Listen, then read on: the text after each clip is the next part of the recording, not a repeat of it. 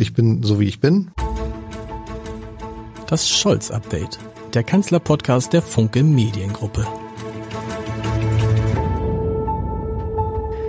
Herzlich, herzlich willkommen. Mein Name ist Lars Heider und mein heutiger Gast hat einiges mit Olaf Scholz gemeinsam. Sie ist wie er in Hamburg aufgewachsen, hat Jura studiert und als Rechtsanwältin gearbeitet und sie hat sich für die Mitgliedschaft einer Partei entschieden, die das kann man, glaube ich, sagen, zum linken Spektrum gehört, wobei man natürlich darüber reden kann, wie stark die SPD noch dazu gehört. Aber äh, da sind schon relativ viele Gemeinsamkeiten. Und sie war vier Jahre lang Fraktionsvorsitzende der Linken im Deutschen Bundestag, bevor sie sich entschied, zusammen mit Sarah Wagenknecht und einigen anderen eine neue Partei zu gründen, über die sich auch schon, wie ich aus einem Gespräch weiß, Olaf Scholz Gedanken macht. Und die Vorsitzende dieser neuen Partei, die soll sie im kommenden Jahr werden. Ich freue mich sehr auf Amira Mohamed Ali. Wunderbar, dass das geklappt hat. Ich erwische Sie wahrscheinlich gerade in Berlin. Ja, das ist richtig. Guten Morgen. Guten Morgen. Sie sind aber, um das einmal aufzuklären, Sie sind gebürtige Hamburgerin, haben lange in Hamburg gelebt und haben dann mhm. etwas gemacht, was man als Hamburgerin eigentlich nicht macht. Sie haben die Stadt verlassen. Warum? Warum? Tatsächlich der Liebe wegen. Ich hatte meinen, meinen jetzigen Mann kennengelernt und äh, der lebte in Oldenburg und dann habe ich mich dafür entschieden, ähm, dafür damals in meinem Rechtsreferat, dass ich das in Oldenburg mache und dann bin ich dann da. Genau, und jetzt sind jetzt irgendwie äh, für, für, welchen, für welchen Wahlkreis im Bundestag? Oldenburg-Ammerland. Oldenburg-Ammerland. Erzählen Sie mal, wie weit ist die Gründung der neuen Partei? Wo, wo stehen Sie da gerade? Ach, es läuft gut. Also wir sind ja, es ist ja jetzt schon Dezember und wir werden im, im Januar äh, gründen und ähm, unseren ersten Parteitag auch dann Ende Januar äh, haben, großen Parteitag, wo wir dann auch die, das Europaprogramm ähm, verabschieden werden, die Liste für die Europawahl aufstellen werden. Ja, das läuft gut. War Ihnen klar oder war das für Sie überraschend, dass Sarah Wagenknecht Sie als Vorsitzende vorgeschlagen hat? Denn man würde ja denken, bei der Partei müsste Sarah Wagenknecht Vorsitzende sein, aber sie wird es nicht sein. Oder sie will es nicht sein. Na, das ist ja noch nicht, äh, das sind ja Überlegungen, das ist auch noch nicht ganz klar. Vielleicht gibt es da auch eine Doppelspitze. Das sind Dinge, die wir jetzt gerade miteinander besprechen. Steht der Name der Partei eigentlich schon fest? Nein, noch nicht äh, ganz, aber das werden Sie dann erfahren. Also werden Sie mir jetzt auch nicht verraten, ob der Name Sarah Wagenknecht. Ich vermute mal, der wird da nicht drin sein, weil das wäre auch ein bisschen, äh, bisschen unklug. Kommen wir aktuell. Wie, wie ging es Ihnen vergangene Woche, als dann klar war, die Linke hat keinen Fraktionsstatus mehr im Bundestag? Was war das für Sie für ein Tag, dieser 6. Dezember? Ja, also es, es war ja nicht überraschend, sondern es war ja ähm, schon länger klar, dass das soweit kommt. Also letztlich war es ja klar, ähm, spätestens nachdem ähm, ich auch die Partei verlassen habe mit bei neun weiteren ähm, Abgeordneten, dass die Fraktion in absehbarer Zeit dann nicht mehr bestehen wird. Insofern war das kein, ein, kein überraschendes Ereignis. Aber natürlich ist das nicht schön. Ich meine, so eine Trennung ist ja nie schön. Äh, für Sie da verbunden, aber das mit, äh, weil Sie nach vorne geguckt haben, dann nicht irgendwie mit, mit tiefem traurig, dass diese Zeit zu Ende ist, weil Sie haben, der, die Liga hat Ihnen einiges zu verdanken und Sie der Linken ja aber auch. Also ähm, tatsächlich jetzt an dem, an dem Tag, an dem dann die Fraktion ähm, nicht mehr bestand, also das war der 6. Ähm, Dezember, an dem Tag ähm, habe ich es als nicht als besonders traurig empfunden, aber natürlich ist das Ganze ein Prozess gewesen, in dem ich auch darüber sehr traurig war, dass es mit der Linken ähm, für mich nicht weitergeht und dass da dieser, dass dieser Schritt da gehen muss. Natürlich, das ist mir auch nicht leicht gefallen. Kommen wir zu, das ist ja das Scholz-Update, kommen wir zur Politik der Ampelregierung. Das ist ja im Moment ganz schön, weil man nach zwei Jahren eine Bilanz ziehen kann. Wie fällt Ihre Bilanz aus? Sie, gehörten Sie zu denen, die sagten, da steckt eine Chance drin, wenn diese drei Parteien zusammengehen nach der Bundestagswahl? Also ich habe äh, zumindest war ich offen dafür äh, zu sehen, was da jetzt kommt. Und es war eine, eine Veränderung und eine Veränderung birgt ja auch die Chance, dass etwas sich verbessert. Insofern war ich da schon gespannt. Was dann jetzt nach zwei Jahren äh, geschehen ist in dieser Zeit, ist doch wirklich, ähm, man kann es nicht anders sagen, extrem enttäuschend. Also das ist eine, eine ausgesprochen schlechte Bundesregierung, die wir haben. Die schlechteste, die ich je erlebt habe. Warum? Die Regierung hat absolut keinen Plan. Es gibt absolut keine Linie, keine gemeinsame Linie. Ähm, jeder doktert an dem rum, was er für sich meint, was für die eigene Klientel vielleicht irgendwie gut sein könnte und äh, rauskommt am Ende nichts, beziehungsweise rauskommt in einer Situation, in der unser Land ähm, wirtschaftlich immer schlechter dasteht, Arbeitsplätze ernsthaft in Gefahr sind, die Menschen immer weniger Geld im Portemonnaie haben, immer mehr Leute ernsthaft Schwierigkeiten haben, überhaupt ihren normalen Alltag zu bestehen ja, und finanzieren zu können. Und die Bundesregierung versagt auf ganzer Linie. Natürlich muss man sagen, dass die viele Krisen, die, meine, die, die Corona-Krise, der Ukraine-Krieg, das ist ja nichts, was, das hat ja die Bundesregierung nicht verursacht sondern das sind Situationen, mit denen sie konfrontiert wurden. Aber andere Länder sind genau damit auch konfrontiert worden und sind da wesentlich besser durchgekommen. Und ähm, also das ist, was jetzt gerade geschehen ist mit dem Haushalt, dass der äh, jetzt kassiert worden ist vom Bundesverfassungsgericht, das ist tatsächlich ja nur die Spitze des Eisberges. Also da ist nochmal sehr deutlich geworden, äh, wie planlos die Regierung agiert. Das ist ja entsetzlich. Also was da jetzt droht, ist ja auch groß ungemacht. Hm, interessanterweise auch, während wir diesen Podcast aufzeichnen, ist immer noch nicht entschieden, wie man diese vermeintlichen 17 Milliarden kompensieren will. Mhm. Es gibt die einen, die sagen, Leute, äh, ihr, ihr nehmt 1000 Milliarden Euro Steuereinnahmen ein. Nicht nur die Bundesregierung, sondern sozusagen der Staat an sich. Da werdet ihr mal 17 Milliarden einsparen können.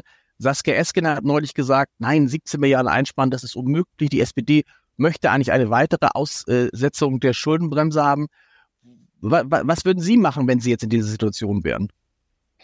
Ähm, ich würde mehrere Dinge machen. Einmal, wenn man Geld sparen muss, muss man natürlich gucken, für was gebe ich aktuell äh, Geld aus und an welcher Stelle kann man sparen, ohne dass es zu sozialen Verwerfungen führt, ohne dass es dazu führt, dass äh, unser Land immer weniger in der Lage ist, in die Zukunft erfolgreich zu gehen.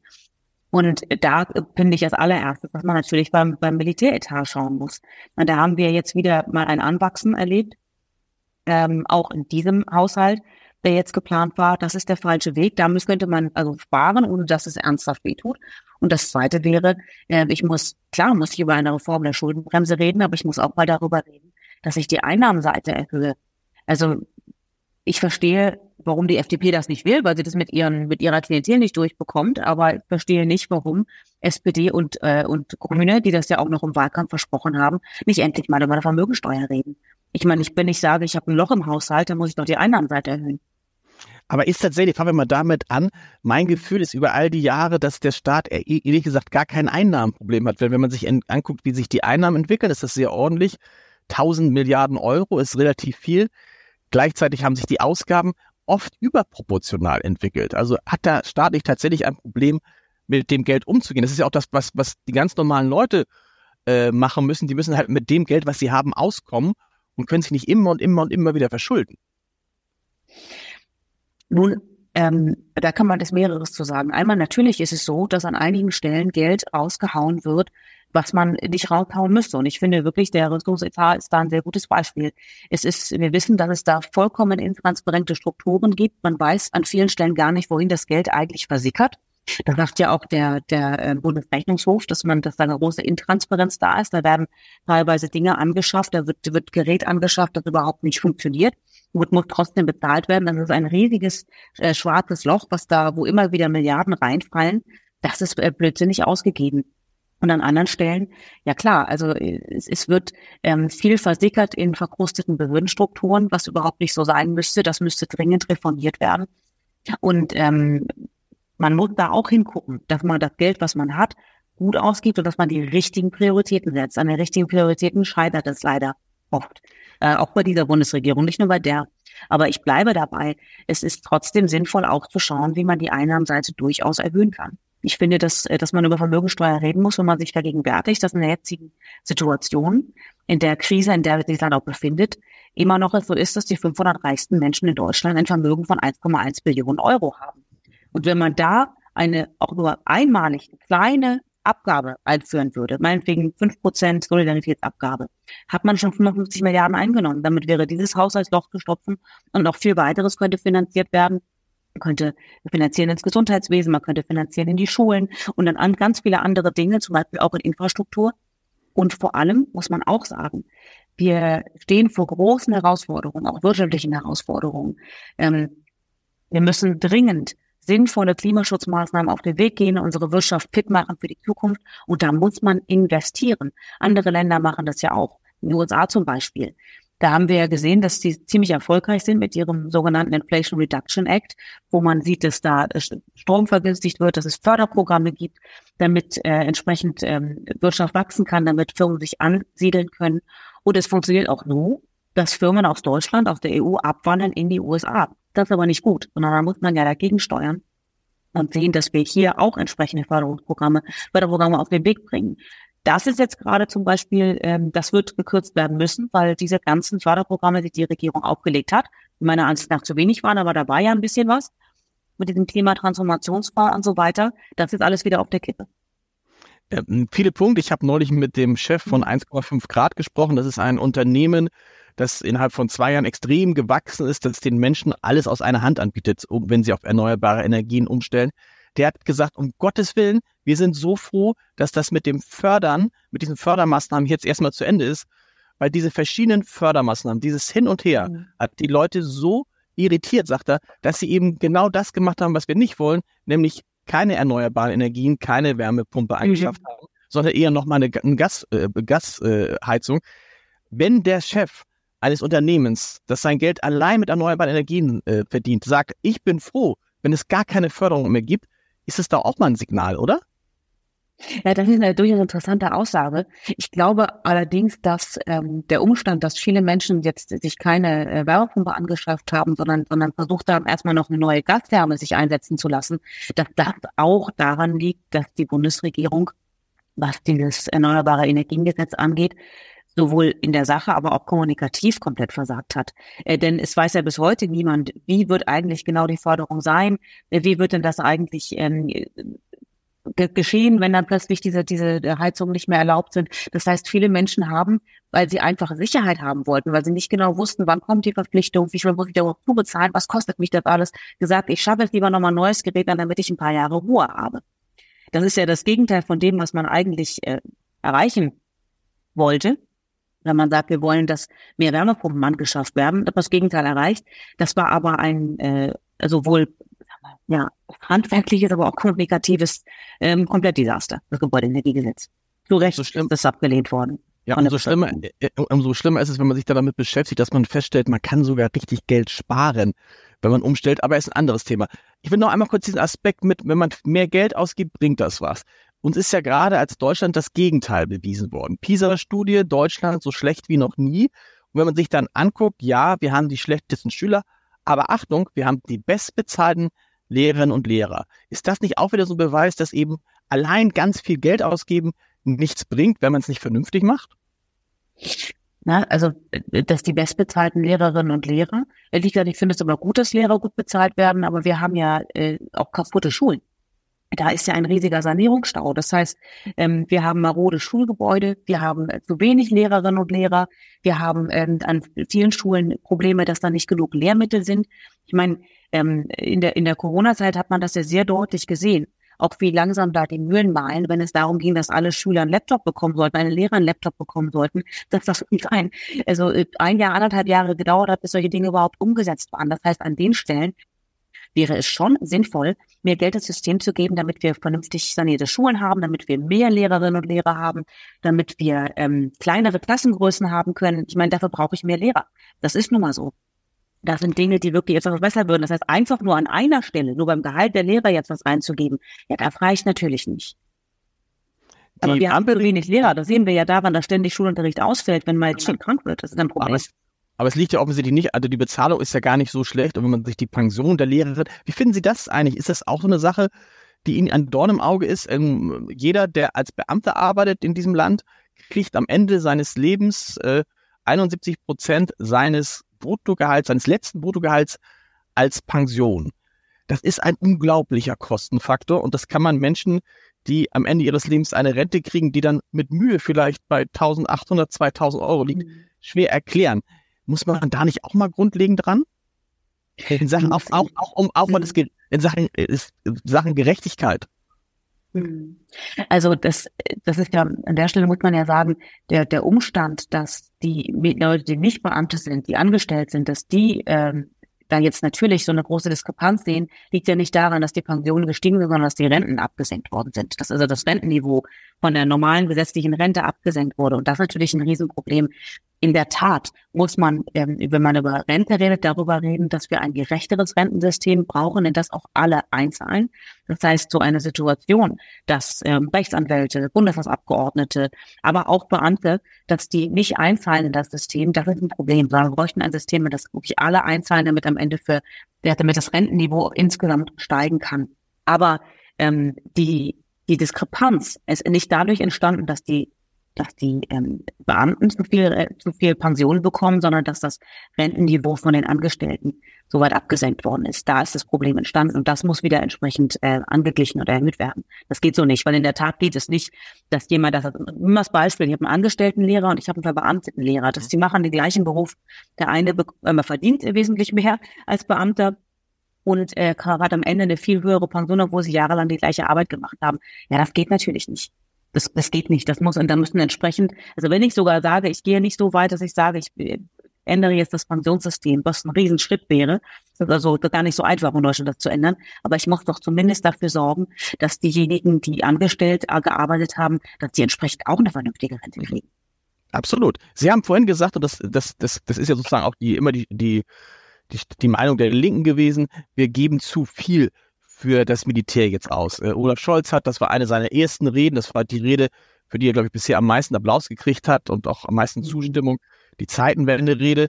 Er hat gesagt, so, wir müssen jetzt die Bundeswehr auf ein Niveau hochrüsten, dass wir uns im Zweifel im Europäischen Verbund auch alleine verteidigen können.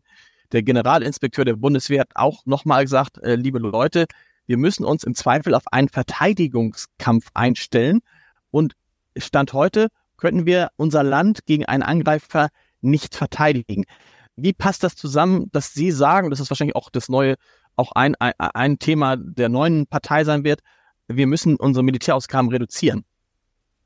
Das passt dahingehend zusammen, dass man einfach klar sehen muss, der Grund, warum die Bundeswehr aktuell nicht in der Lage ist, ihren äh, Auftrag nach dem Grundgesetz zu erfüllen, nämlich das Land zu verteidigen, das muss sie eigentlich können. Das liegt nicht an zu wenig Geld. Das liegt daran, dass da Geld sinnlos ausgegeben und verpulvert wird. Das geht an Beraterfirmen, das wird für, für Equipment ausgegeben, das überhaupt nicht funktioniert.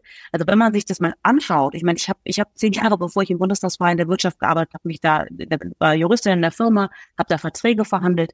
Die Verträge, die äh, unsere Bundeswehr im Beschaffungswesen aushandelt, was die bezahlen muss, obwohl Equipment nicht funktioniert, Millionen und Abermillionen, für Panzer, die nicht fahren, für Gewehre, die nicht vernünftig schießen, äh, nicht mal geradeaus schießen, solche Dinge hat es ja alles gegeben.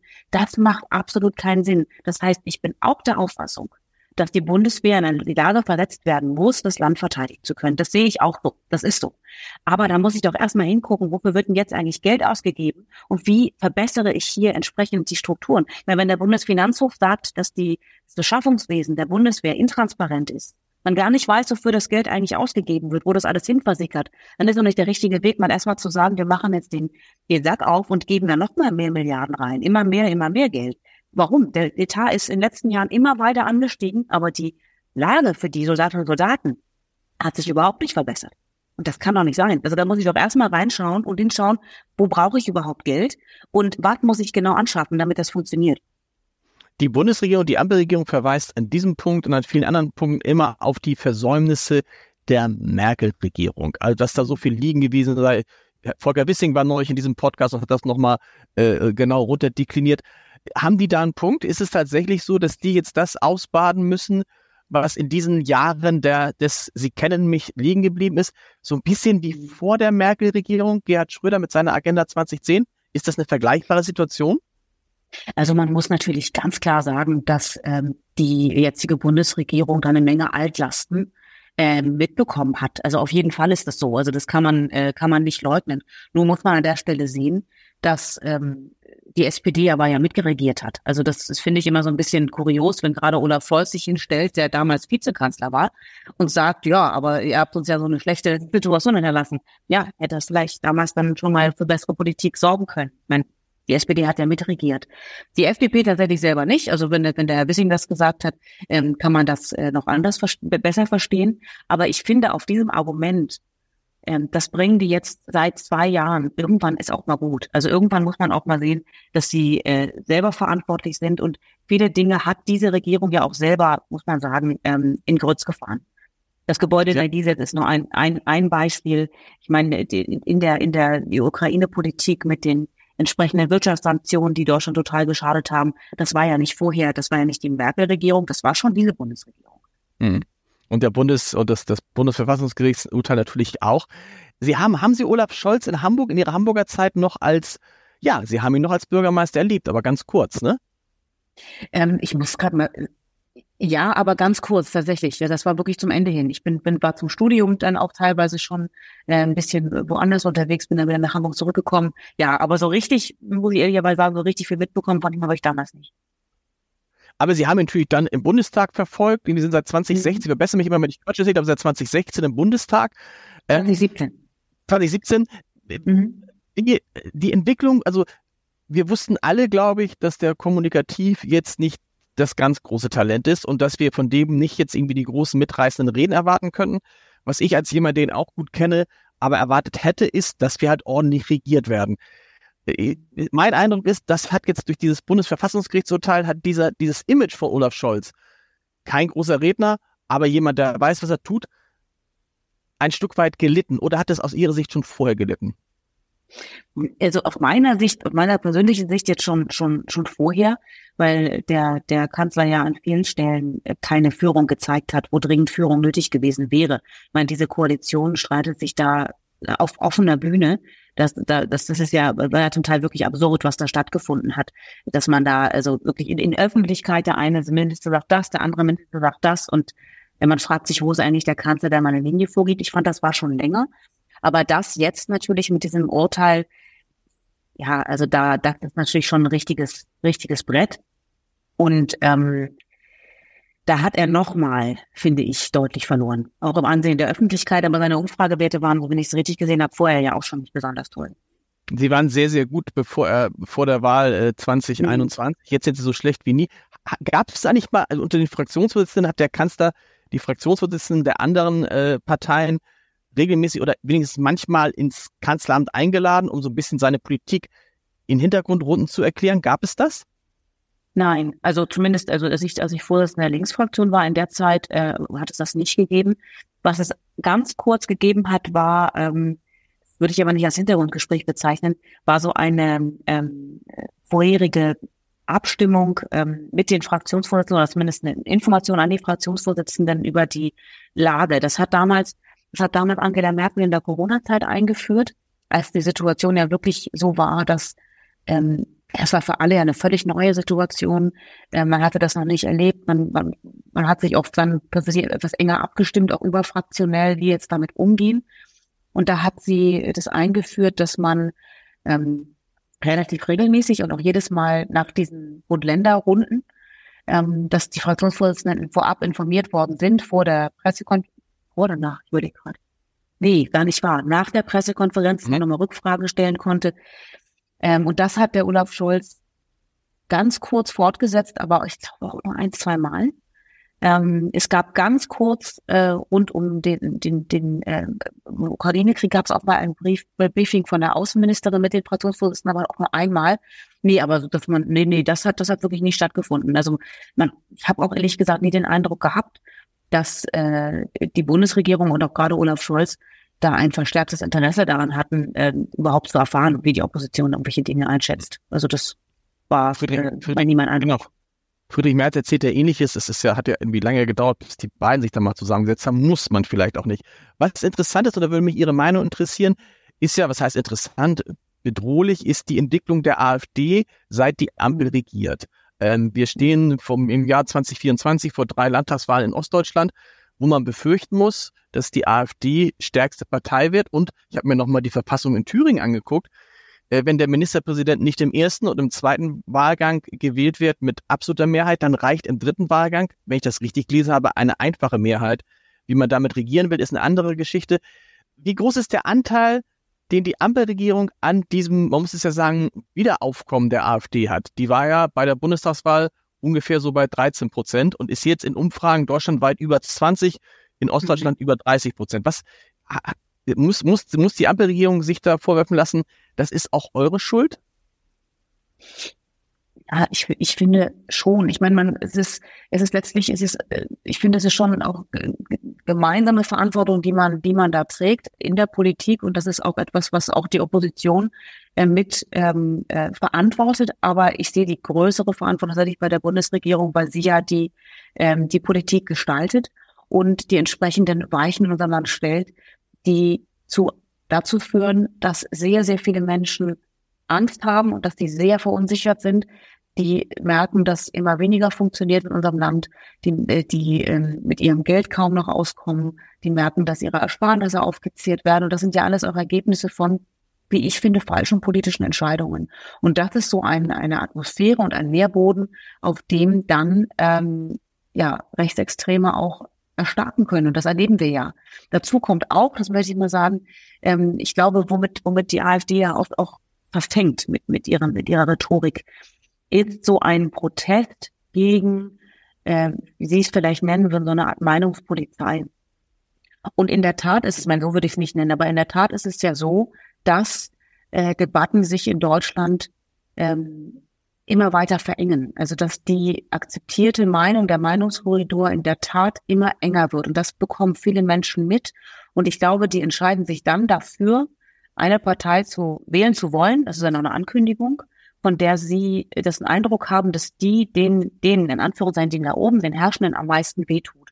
Da sieht man ja auch in Umfragen, wenn man Leute fragt, warum sie denn die AfD gewählt haben oder wählen wollen, dann sagen ja, äh, einige sagen, ja, okay, weil sie halt die Inhalte so gut finden, aber ganz viele sagen auch, weil ich Nein sagen möchte zu der aktuellen Politik, weil ich Nein sagen möchte zu dem, was die herrschende Politik da gerade macht. Und sie haben das Gefühl, dass die AfD dieses Nein am meisten verkörpert und am, am härtesten verkörpert.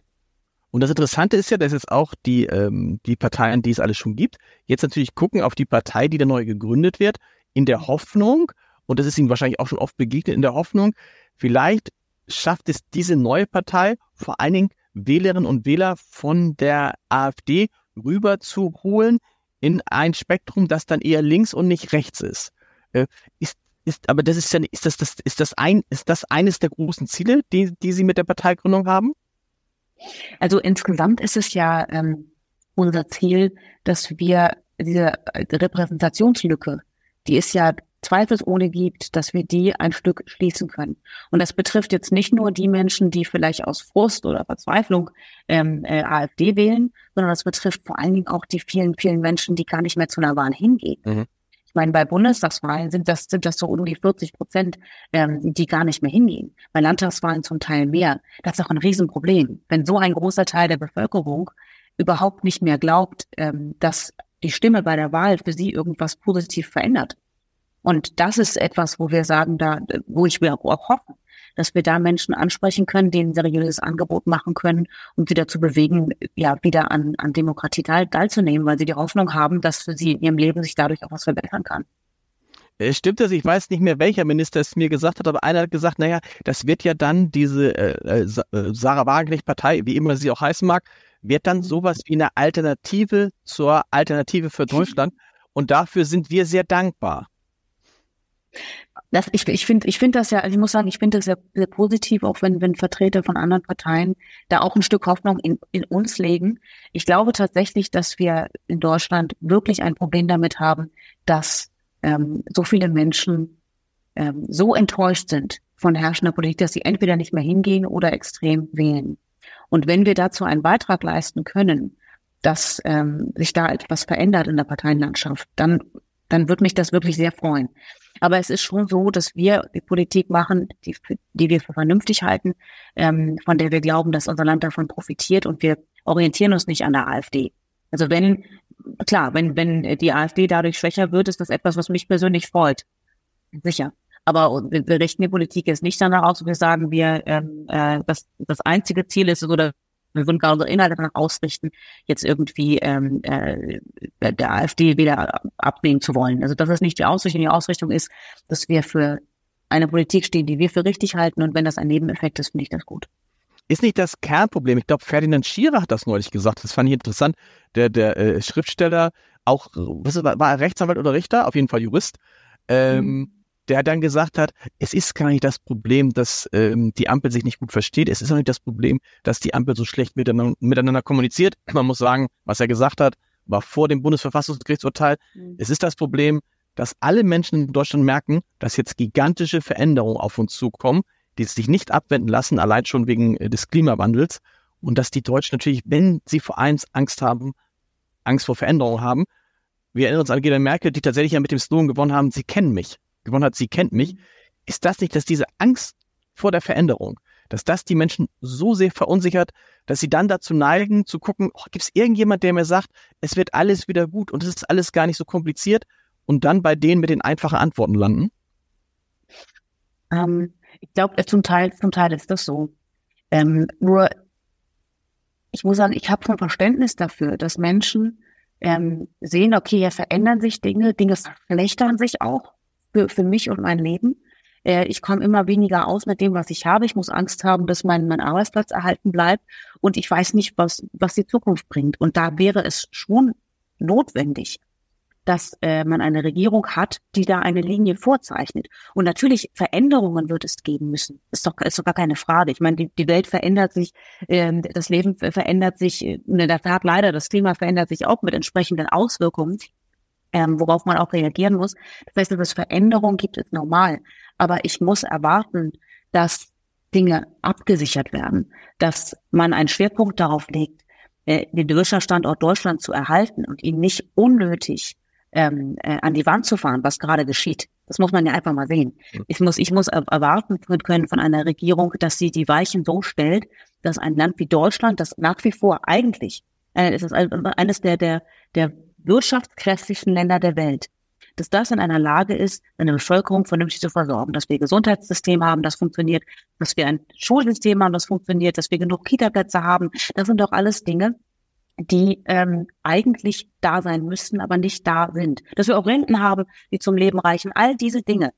Das erwarte ich, dass eine Bundesregierung in der Lage ist, das zu gewährleisten. Und dass es Veränderungen geben muss. Und einige haben vielleicht einen Grundsatz Angst vor Dingen, die sich verändern. Das ist wohl so. Aber ich glaube, dass viele Menschen weniger Angst vor der Zukunft hätten, wenn sie wüssten, okay, es wird Veränderungen geben, aber es ist eine Absicherung da. Ich habe da eine Regierung, die das vernünftig plant, die das vernünftig trägt und die vor allen Dingen auch weiß, wo es hingeht, wo sie hin will. Und daran mangelt es im Moment. Und das macht natürlich Ängste größer und ich finde auch zu Recht. Vielleicht liegt es aber dann tatsächlich doch an der Kommunikation, weil wenn man sich jetzt intensiver damit beschäftigt, was die Regierung macht, da kann man viele Dinge finden, die man kritisiert, insbesondere die Haushaltspolitik. Dieser Trick hat einfach nicht funktioniert, auch wenn er vorher ein paar Mal funktioniert hat, aber man kann ja schon gucken, da sind ja auch einige Dinge, die gut sind. Ne? Also eine Erhöhung des Mindestlohns. Ich finde, mein Lieblingsbeispiel ist das Deutschland-Ticket an sich. Da ist ein System gesprengt worden, nämlich das Tarifsystem, von dem ich nicht gedacht hätte, dass ich das nochmal erlebe, dass ich einfach in eine Bahn steige, in einen Bus steige und nicht mehr darüber Gedanken machen muss, was ich bezahle. Dass die Bahn da nicht fährt, ist eine andere Geschichte. Aber was ich sagen will, es gibt ja auch Dinge, die gut funktionieren. Aber vielleicht liegt es dann da doch tatsächlich daran, dass die, dass es niemanden gibt, der es vernünftig erklären kann. Oder dass man ihm immer glaubt, wenn Robert Habeck spricht, spricht er für die Grünen. Wenn Christian Lindner spricht, spricht er für die FDP. Und Olaf Scholz, wenn er spricht, verstehe ich ihn nicht. Vielleicht ist doch das ein Kernproblem. und das ist vielleicht auch der Vorteil von Sarah Wagenknecht. Dass man der am Ende dann gern zuhört und die relativ deutlich Dinge erklären kann, gut Dinge erklären kann. Gut mit dem Vorteil, so ähnlich wie viele andere dass, äh, aus der Opposition, dass sie im Moment nicht in der Regierungsverantwortung ist. Also ich finde, ähm, natürlich ist es gut, wenn man Politikerinnen und Politiker hat, die in der Lage sind, so zu sprechen, dass die Bevölkerung versteht, was, was sie meinen, wo sie hinwollen und dass sie vor allen Dingen nicht nur an eine bestimmte Klientel das Wort richten, wie es in der Tat Christian Lindner und Robert Habeck in Deutlichkeit machen. Das ist ja offen erkennbar, dass die eigentlich nur mit ihrer Filterblase reden. Ähm, das ist ein Problem. Aber ja, das stimmt. Die Bundesregierung hat äh, einige Dinge auch gemacht, die in Ordnung waren. Ich meine, klar, eine Erhöhung des Mindestlohns, das freue ich mich drüber, das ist gut, ist immer noch zu niedrig, aber ja. Und auch das Deutschland-Ticket finde ich auch, das muss man sagen, äh, das war eine gute Maßnahme. Aber das sind einige kleine Dinge, wo man sagen kann, in Ordnung. Ich habe ich hab ja auch nicht gesagt, dass die Bundesregierung ausschließlich nur von morgens bis abends nur Blödsinn gemacht hat. Das ist nicht der Fall. Aber wenn ich alleine mal mir vergegenwärtige, ich habe die Zahl jetzt neulich gerade gelesen, dass fünfeinhalb Millionen Menschen in Deutschland angeben, dass sie ihre Wohnung nicht mehr vernünftig heizen können, mhm. weil sie sich das nicht mehr leisten können. So, das ist eine Zahl, die finde ich ziemlich erschreckend ist. Wenn ich allein das dann gucke und sehe, dass jetzt auch im, im Bezug auf diese Haushaltskrise, dass da jetzt halt die, diese Energiepreisbremse wegfallen soll und all solche Sachen, dass keine Maßnahmen in die Wege geleitet werden, um da anzusetzen, dann muss man doch sagen, in den großen Fragen hat die Bundesregierung leider echt versagt. Das, es ist so. Und in einigen kleinen Punkten mögen die auch mal was Vernünftiges gemacht haben, keine Frage. Aber in den großen Fragen haben sie versagt. Ich gucke mir alleine mal an, äh, die Kindergrundsicherung. Die ist auf den Weg gebracht, da loben sie sich für. Aber wir wissen, dass diese Kindergrundsicherung, so wie sie ist, in der Realität gar keine Verbesserung bringen wird. Weil das nämlich einfach nur eine Aufsummierung ist der, der bestehenden Leistung. Die haben es nur geschafft, dass man das unter einen Deckel packt. Aber es ist keine, es ist, es ist aber keine, keine, es ist aber nicht mehr Geld. Das heißt, die, die Kinder, die in Armut sind, die bleiben in Armut. Das ist die Kettenschwindel. Das merken die Leute ja auch, dass sie da einfach verschaukelt werden. Ähm, da, bei, da bei der Kindergrundsicherung muss man sagen, das ist dann aus Sicht der Regierung kommunikativ ist es dann optimal gelaufen, aber eben aus Sicht der Bevölkerung auch wieder nicht. Ähm, mhm. Interessant ist ja, dass in dieser Situation äh, die CDU zwar wieder über 30 Prozent ist in Umfragen, aber sich ja nicht erholt, wie man das hätte erwarten können. Äh, zeigt auch das irgendwie, dass, dass, dass, dass die Verunsicherung der Menschen so groß ist, dass sie irgendwie gucken, wo gibt es was Neues? Ich muss, es muss was, es muss was Neues her. Oder wie ist aus Ihrer Sicht zu erklären, dass die CDU jetzt nicht da irgendwie schon bei 40 Prozent ist? Die CDU trägt doch diesen Kurs, also ich meine, sagen wir, in, in den Grundzügen tragen sie das doch alles mit. Die waren auch dafür, dass wir die Wirtschaftssanktionen äh, haben Zuge des Ukraine-Krieges. Die sind auch dafür, die wollen eigentlich noch mehr Geld für Rüstung ausgeben. Die sind dafür, dass man noch mehr kürzen muss im sozialen Bereich. Das heißt eigentlich, was, was die Union fordert, ist ja ähm, eine Politik, die noch stärker in die falsche Richtung geht. Muss man ja mal klar sagen. Insofern, dass, dass die da jetzt hier nicht so großartig reüssieren können, finde ich nicht überraschend. Ist das was, was, was jetzt mit Ihrer neuen Partei kommt? Das, das wird ja schon so ein bisschen äh, im Kreisen der SPD so ein bisschen, äh, ja, gefeiert ist das falsche Wort, aber ha, jetzt erstarken die linken Kräfte in der, in der, äh, in Deutschland wieder. Kann man das eigentlich so sagen? Ist, ja, Ihre Partei ist wahrscheinlich eher eine linke Partei, aber in Ihrem Grundverständnis geht es darum überhaupt, eher links als rechts zu sein? Ähm, also Nein, tatsächlich nicht. Ich finde diese, diese Einteilung in, link, in links und rechts, ähm, die ist eindimensional. Und in Wirklichkeit haben wir ja aber mehrere Dimensionen. Es gibt eine, eine, eine gesellschaftspolitische, wirtschaftspolitische äh, Ausrichtung, wo man, die man links-rechts einordnen kann. Da gibt es aber auch tatsächlich gesellschaftspolitische Fragen, die man so einordnen kann. Und da ähm, merkt man, dass da einiges, ich sag mal, da, da passen passt diese Einteilung nicht mehr. Ich nehme es zum Beispiel mal jetzt ähm, äh, das, äh, äh, ich sag mal, Fragen wie jetzt äh, Genderidentität mhm. oder oder solche Fragen. Da wird ist wahrscheinlich auch die FDP würde sich da eher im linken Spektrum verorten, aber wirtschaftspolitisch sind die ja nicht links. Das ist ja völlig klar. Die sind wirtschaftspolitisch ja rechtskonservativ. Und ähm, bei den Grünen ist es eigentlich ähnlich. Die sind bei solchen gesellschaftlichen Fragen wahrscheinlich sehr links, sehr, sehr, ähm, äh, wie Sie selber sagen würden, progressiv, fortschrittlich. Wenn man die Frage, ob das wirklich so ein Fortschritt ist, aber so würden sie es einordnen. Und äh, wirtschaftspolitisch, äh, sozialpolitisch haben die nicht besonders viel ähm, im Programm. Das heißt, diese Einteilung in links und rechts, meiner Ansicht nach passt die äh, die Parteienlandschaft so nicht mehr. Das ist wesentlich komplexer. Und mir persönlich ist es auch auch ähm, äh, nicht wirklich wichtig, also wo man wo man da eingeordnet wird, ähm, sondern es geht darum, wirklich vernünftige Politik zu machen in allen Bereichen des, des Lebens. Und ist dann Ziel tatsächlich aber für Sie möglichst schnell auch in die Regierungsverantwortung zu kommen, weil anders als die als als mit der AfD wird man ja mit mit Ihnen durchaus koalieren können.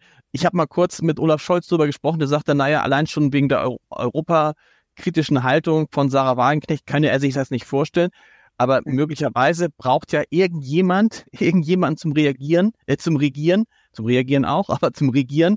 Ähm, und was man mit FDP und Grün erlebt hat, kann man sich schwer vorstellen, dass die jetzt nochmal auf Bundesebene zusammengehen, so sehr wie sie jetzt sowohl Christian Lindner als auch die anderen immer gesagt haben, es geht einfach nicht zusammen. Also Ziel in zwei Jahren so stark zu sein, dass man vielleicht sozusagen ein, ein Partner einer Koalition sein kann? Ist das das Ziel? Also das Ziel ist es, dass wir, dass wir uns, ähm, die Partei ist noch gar nicht gegründet, sondern das Ziel ist, dass wir jetzt gut hinbekommen, dass wir uns ähm, nach und nach bundespolitisch verankern und dass wir natürlich dann auch hoffentlich mit einem guten Ergebnis in den nächsten Bundestagswahl in den Bundestag einziehen. Und natürlich bringen wir da eine Offenheit mit. Ich meine, wir wollen ja in diesem Land etwas verändern und das kann man in Regierung halt wesentlich besser und effektiver, als man das in der Opposition kann. Also das ist natürlich eine Option für uns. Ganz klar. Mich frage mich gerade, ich habe ich hab mal vor geraumer Zeit eine ganz klitzekleine Firma gegründet und bin daran fast verzweifelt. Mhm. Wenn man eine Partei gründet in einem Land wie Deutschland, ähm, wo der Kanzler sagt, wir müssten eigentlich Bürokratie abbauen, aber das hieße ja erstmal, um Gesetze verschwinden zu lassen, müssen wir neue Gesetze erlassen. Ähm, Sie machen das ja federführend mit. Wie komplex ist das, so eine Partei zu gründen?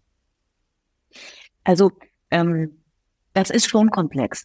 Natürlich ist es so, dass in Deutschland gewisse Anforderungen gibt an Parteien. Man muss halt Satzung haben, in der bestimmte Dinge geregelt sind. Man muss gewisse Strukturen haben. Es gibt ja so Mindestvoraussetzungen, ne, dass man eine Partei gründen kann.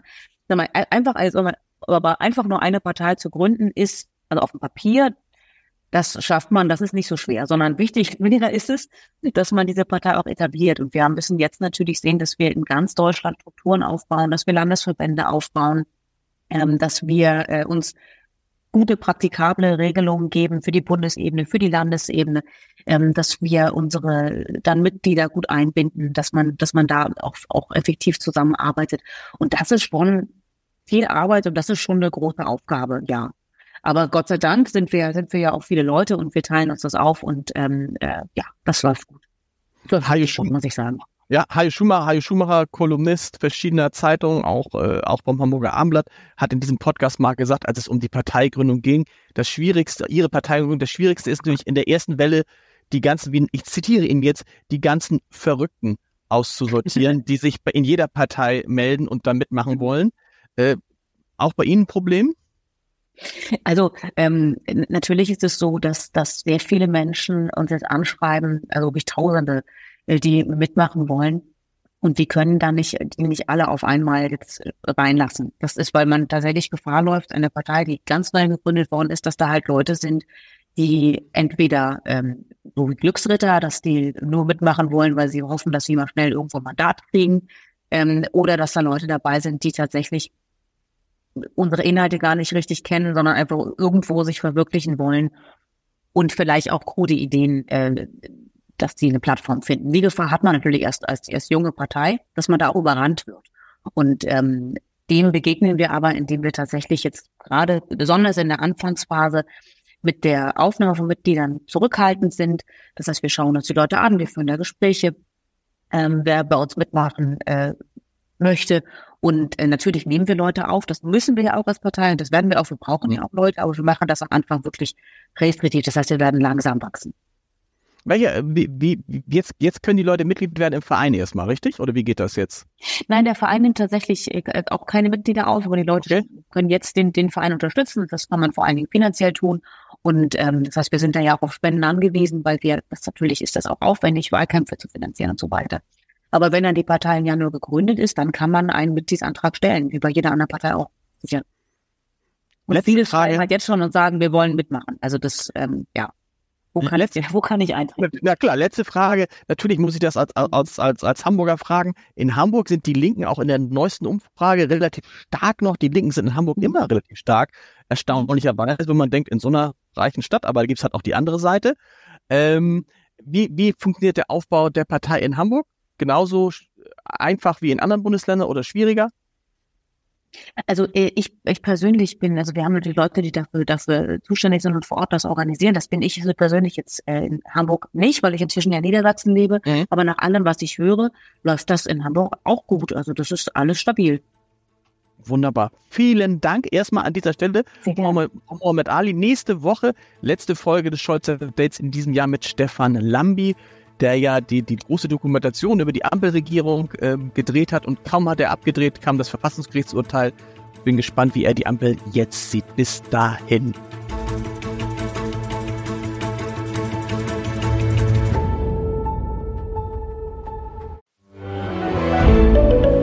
Ein Podcast von Funke.